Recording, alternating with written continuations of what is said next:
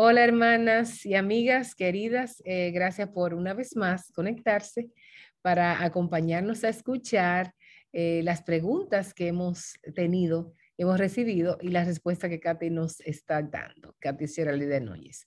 Katy, eh, tenemos hoy en día una gran confusión y está de moda que la mujer es líder, las mujeres influencers, especialmente las jóvenes influencers y todo eso.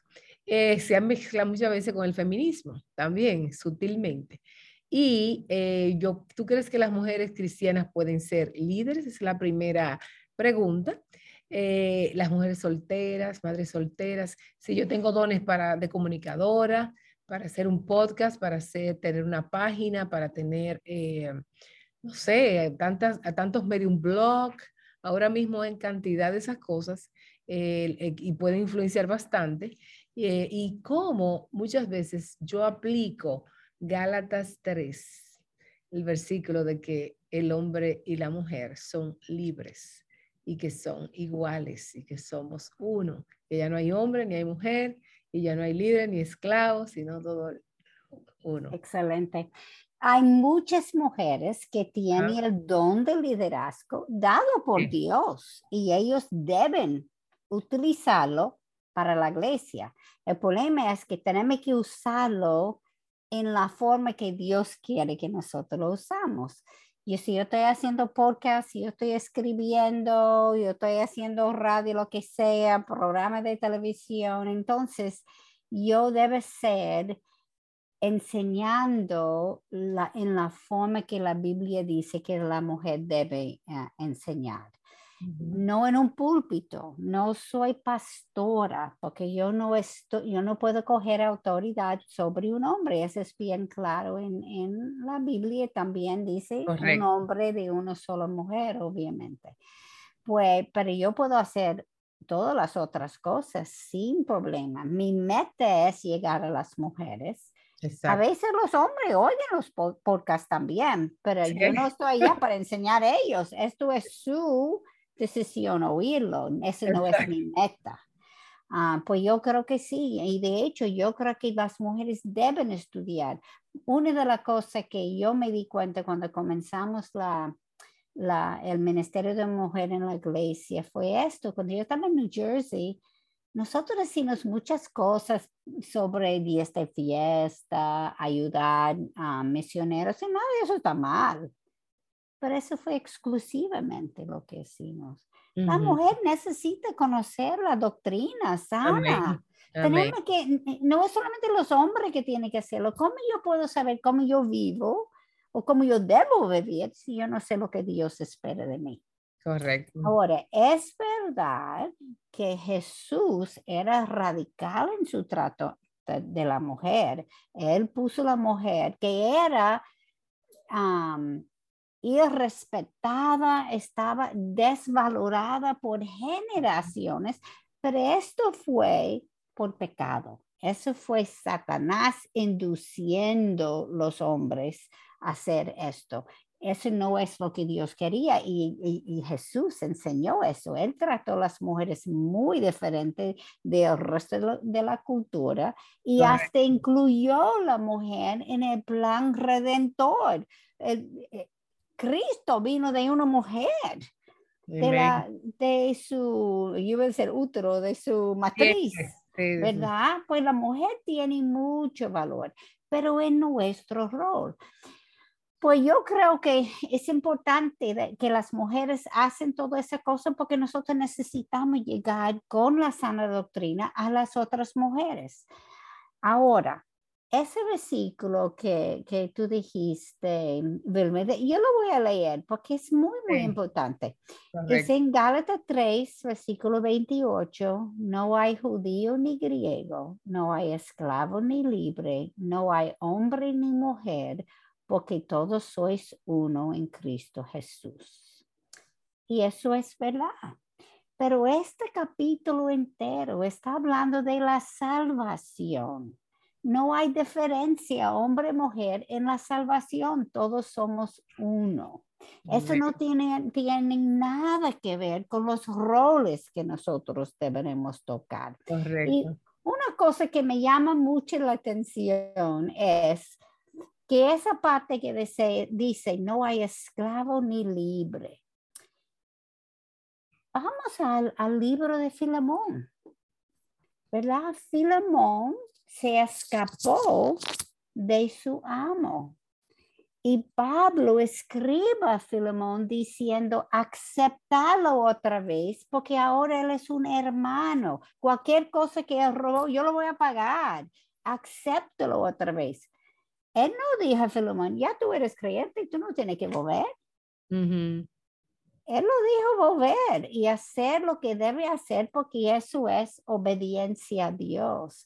Pues no hay esclavo ni libre, no tiene que ver con el rol en, la vida, tiene que ver el rol en la salvación. Y al mismo tiempo, um, Pablo intervino para que Filemón, lo, uh, su amo, lo trataría mejor porque era un, un hermano ahora en la fe, no solamente un trabajador. Pues uno no puede sacar las cosas de su contexto. Uno tiene que leer lo que viene antes, lo que viene después, y después ponerlo en el libro entero y después ponerlo en la Biblia entero. Hay, hay, círculos que uno tiene que seguir expandiendo a ver qué dice el resto de la Biblia sobre esto. Pues ese versículo yo no lo puedo sacarlo de su contexto para justificar roles. Eso tiene que ver con la salvación. Amén. Amén. Gracias por esa explicación. Sí. Adelante. Katy es una buena profesora, Reina. Katy va a ser profesora de un seminario para mujeres. Ay, sí lo veo. Sí lo veo. Muchas veces, eh, hermana Katy, también se maneja el, este concepto como de cómo vas a decir tú que Dios no me está usando si tengo tantos números. Si Dios no estuviera conmigo, nadie me escuchaba, nadie iría a mis eventos, nadie me seguiría, pero que no estás viendo todo el éxito que tengo, estás diciendo que estoy mal, entonces Dios me cerraría las puertas.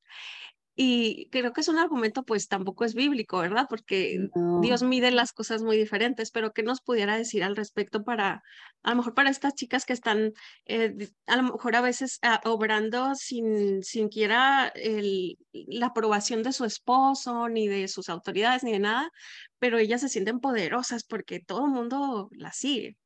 Exacto. Yo creo que vivimos en un mundo enemigo. La mayoría de los números, vamos a decir, estamos hablando en la iglesia ahora, muchas veces los, las iglesias de no sana doctrina tienen mucho más personas. Correcto. Personas que están siguiendo la Biblia, pues yo no puedo usarlo como un... Eh, justificación que el Señor me está usando. Eh, aún en la Biblia, eh, los, los religiosos tenían mucha gente siguiéndolo y, no eran haciendo su rol bíblico. Estoy tratando de pensar el, el profeta que el Señor mandó a ir. Jonás. Jonás. gracias, Jonás. Él lo mandó a ir a otro pueblo, que era un pueblo cruel, para, para evangelizarlo, ¿verdad? Y él fue en la dirección opuesta. Pero mire, cuando él fue, ese barco estaba ya listo para salir. Interesante, ah, mire, el Señor abrió la puerta. Estaba yendo exactamente apuesto de lo que el Señor lo mandó. Eso no fue el Señor que abrió esa puerta. Exacto. que yo, no, yo necesito ese discernimiento, yo necesito conocer la Biblia entera, yo necesito la meta narrativa, porque es tan fácil y Satanás tiene esa capacidad a entrar cosas en nuestra mente. Yo no sé cómo lo hace, pero lo hace me lo ha hecho a mí, yo, yo me digo ustedes también, a veces viene una, cosa, uno dice, pero ¿de dónde vino esa idea? Correcto. Él sí tiene esa capacidad, pues yo siempre necesito primero pedir al Señor, eh, si eso viene de Él, buscar, porque estamos en una guerra espiritual Y como la guerra es espiritual, la única forma que yo puedo luchar esa guerra es con armas espirituales. Las armas del mundo no funcionan.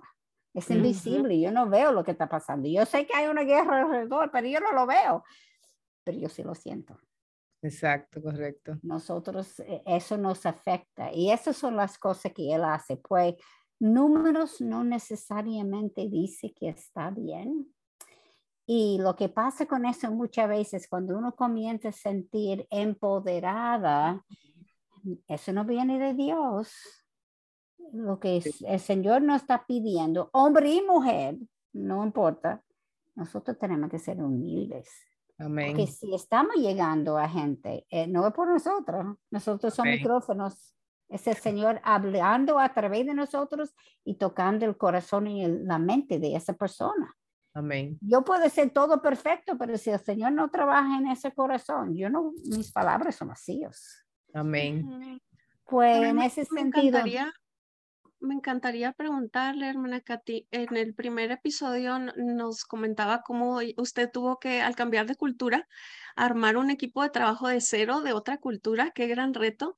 Eh, ¿Cuáles son las características que usted busca en las mujeres que quiere en su equipo? Y esto lo pregunto porque me ha tocado ver eh, bastantes actitudes de, mucha falta de respeto de mujeres muy capacitadas con títulos, etcétera, que casi que quieren ordenar al pastor eh, cuál agenda debe tener, qué es, cuáles son las reformas que necesita su iglesia para tener éxito y es muy penoso escuchar eso o ver esas actitudes. Entonces, por eso muchos pastores quizá están renuentes a decir, ay no, o sea, trabajar con mujeres me va a traer mil problemas más.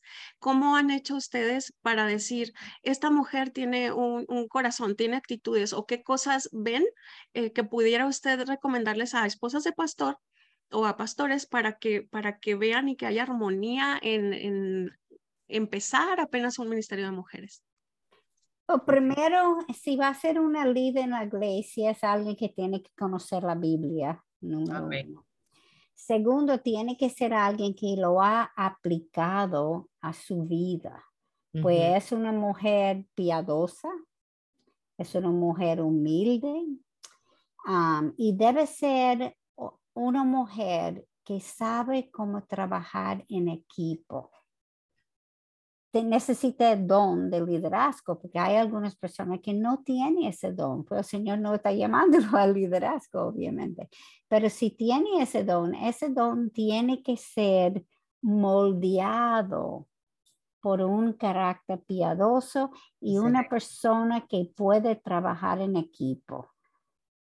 Cuando cuando tiene alguien en, el equipo, por ejemplo, que no puede trabajar en equipo, eso, e, e, el equipo disfunciona. Una persona puede causar que disfuncione todo. Y, e, y pues eso fue parte de nuestra criteria. Piadosa, conocer la Biblia. Obviamente, por ejemplo, si está casada, su esposo tiene que ser de acuerdo tiene que ver la etapa en su vida también. A veces si tienen niños chiquitos, no puede, porque obviamente no, no tiene el tiempo. No es que no tiene el don, no es que no tiene el talento, tiene todo. Pero su prioridad ahora mismo son los niños chiquitos. Cuando ya los niños son más grandes, vamos a venir a trabajar. Hay un, un tiempo para todo, ¿verdad? Como Eclesiastes nos dice. Pues eso son piadosos, con, conocer la Biblia y ser capaz de trabajar en equipo. Y nosotros en el equipo que tenemos, y Vilma fue parte de eso por varios años, yo creo que nosotros tenemos la capacidad, y para mí es importante también, rendir cuenta una a la otra. Porque mi corazón es engañoso, mi mente tiene áreas entenebrecidas. Pues yo necesito que mis hermanas me, me pregunten, ¿tú, tú, no, ¿tú estás seguro que tú, tú piensas así? Piénsalo un poquitico mejor, porque me, me, parece que tú estás pensando mucho en eso. Yo no creo que tú lo has perdonado ese tipo de cosas para que uno, ok, well, déjenme pensar sobre esto, porque yo soy engañada, mi corazón es engañoso.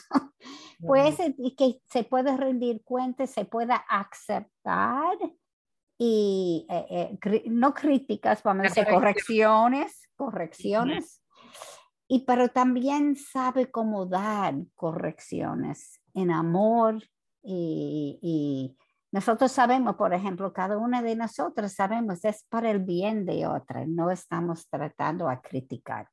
Muy bien. Es que riqueza, Katy, hablar contigo.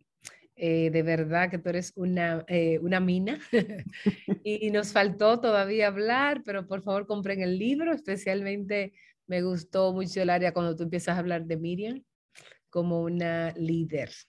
Eh, el capítulo de Katy es el capítulo 5 eh, así que eh, no se lo pierdan, este capítulo donde ella abundará más, porque pues, no podemos decir todo lo del capítulo, pero nos gustaría, Katy, con otras eh, preguntas difíciles que envían las hermanas, que enviarán, pongan sus preguntas en este episodio, volverte a tener.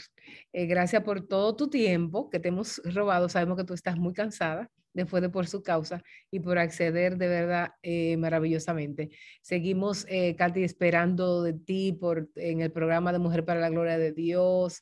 Esperamos seguir eh, esperando de ti por, por su causa para mujeres que van a ser en el 2023, ¿es Katy? No, noviembre este año. Ah, 2022 van a ser mujer por su causa, reina, sí lo anunciaron. Entonces yo estaba como, yo pensaba, no, no, me acordaba la fecha, eh, pero no tenemos fecha todavía, en noviembre. Ya que por su causa terminó, podemos comenzar a pensar en eso. Exactamente, así que siempre es, eh, yo eh, realmente siempre me maravillo de leer cosas de Katy, especialmente en este capítulo, de cómo el, la primogenitura del hombre, la importancia, como Dios lo hizo para los roles. Hay un montón de cosas nuevas que podemos aprender. Muchas gracias, Katy, por tu tiempo. Te amamos mucho y que el Señor prospere Igual. tu trabajo. Dios te bendiga. Igual, gracias.